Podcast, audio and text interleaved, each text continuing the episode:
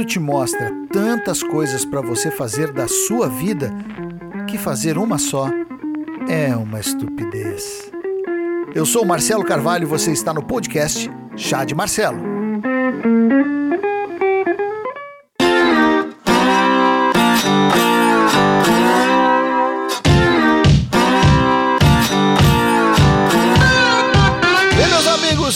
Chegamos então ao episódio número 10 dessa temporada, deste despretensioso, mas simpático podcast chamado Chá de Marcelo. E o último episódio dessa temporada é bem na véspera de um feriadão de finados. Coincidência? Fim de temporada, finados? Hum, não sei. Mas para nos ambientarmos, hoje é sexta-feira, 30 de outubro de 2020, e essa coincidência, ou não, me fez fazer uma reflexão sobre o fim. É, porque na nossa vida nós vivemos diferentes fins, né? Diferentes términos de ciclos, ou, ou seja, os ciclos da vida, né? A gente vive aí sempre um ciclo, um fim de ciclo de vida profissional, de relacionamentos, de fases, e sempre implica no começo de outro ciclo, obviamente, implica numa renovação, e esse tipo de fim, de término, a gente conhece bem, se adapta bem. Mas eu acho que um fim que pouco falamos é o fim de tudo propriamente dito. O the end, o Zé Fini, o tchau, acabou, vambora, fecha a conta e passa a régua, o end of the world.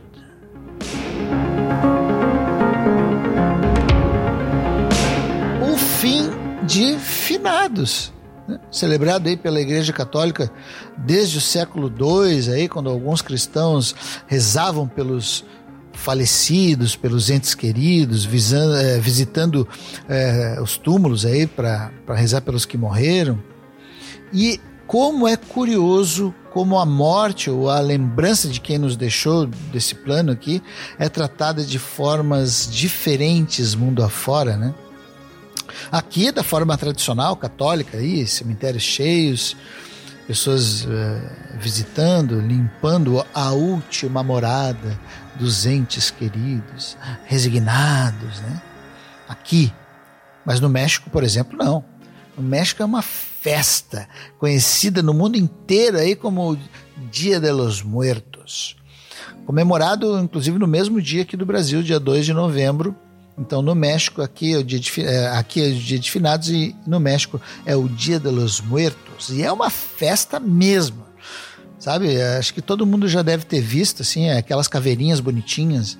É, tem até filme sobre ela, já vou falar do filme. É, quem, é, é, um, é um filme, se eu não me engano, é um filme de animação da Pixar que ganhou o Oscar em 2018, se eu não me engano. Que em português é chamado Viva, a Vida é uma Festa. O original é Coco. Bom, isso aqui vale uma ressalva aí um outro episódio de podcast, né? Por que, que mudam tanto o, o, os nomes dos filmes aqui no Brasil? Por que, que é feita essa tradução? Porque o nome do filme original é Coco. Né? Será que eles acham que a gente não vai entender? É Coco, para quem não sabe, é o nome da avó do menino, para quem não viu o filme.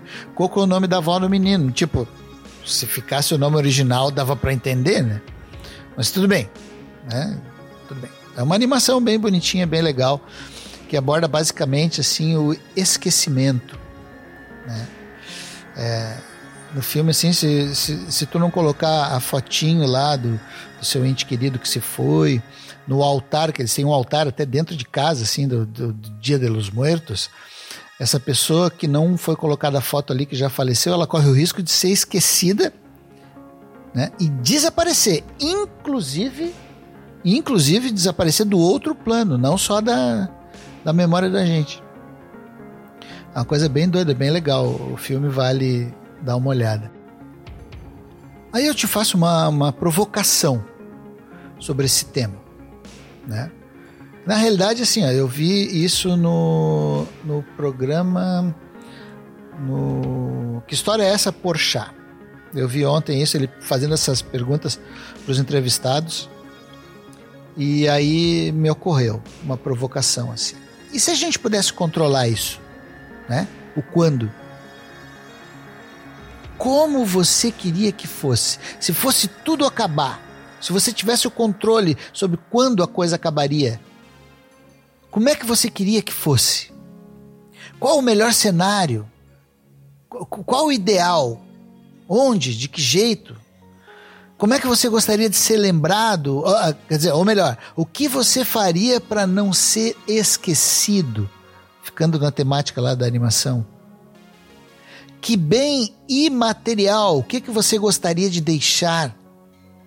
O que você não deixaria de fazer de jeito nenhum? Né? Vamos fazer esse exercício? Vamos pensar nisso tudo? Como, como a gente queria que fosse eh, o fim se a gente pudesse controlar? Você pensa aí que eu penso daqui. Vamos fazer esse exercício. Porque quando eu vi no programa, quando eu, ele perguntou isso para os entrevistados, assim, a primeira reação deles foi tipo, tela azul. Pã! Silêncio. Dava para ver que eles nunca tinham parado para pensar nisso. Eu também não. Também me dei conta que eu nunca, nunca parei para pensar nisso. Aí eu fui no o que diz aqui o nosso podcast, que é Devaneios e Afins também. Eu fiquei. Fiz uma loucura, fiz um devaneio sobre isso. Fiquei pensando, tá, e se eu pegasse essas perguntas e achasse uma resposta para elas? Se eu colocasse, e se eu colocasse essas respostas num papel e deixasse num lugar assim bem visível para que eu pudesse passar todo dia por aquele papel e dar uma olhadinha nessas respostas? Será que elas mudariam com o passar do tempo? E olha que doido, vou mais além ainda, fiquei, viajei mais ainda, fiquei pensando. E se elas mudassem, o que, que eu faria? Bom, eu acho que eu trocaria o papel e guardaria o papel anterior. E depois de um tempo, quando eu achasse que eu tinha achado as respostas definitivas para aquelas perguntas, eu juntaria esses papéis e começava e, e ia ler. Eu juntaria esses papéis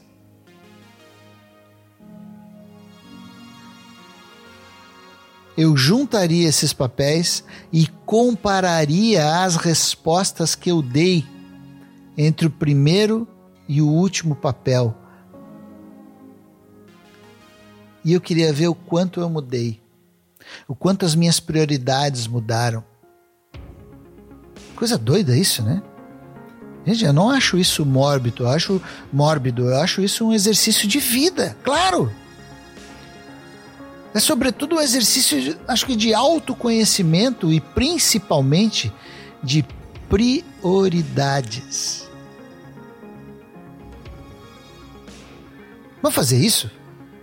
Vamos tentar, faz isso junto comigo. Eu, eu vou fazer. Eu, eu sinceramente vou fazer. Minha conclusão desse devaneio todo é o seguinte: é que sim, vai ter um fim essa nossa viagem por aqui e que na realidade nós não temos controle nenhum de quando essa viagem acaba.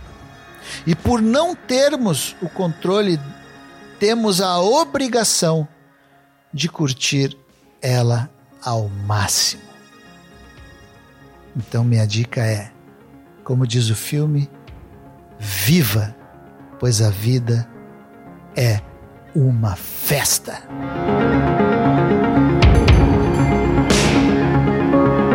Gostou? Ah! Bom, gente, semana que vem eu começo a segunda temporada do Chá de Marcelo. Fiquem ligados. Na, principalmente no Instagram lá, arroba Marcelo Carvalho Fernandes, que eu vou postar direitinho quando começa a segunda temporada, tá? Então, e deixo vocês com uma frase sensacional do mestre Bob Marley. Não viva para que a sua presença seja notada, mas para que a sua falta seja sentida. Mas tchau! Yeah,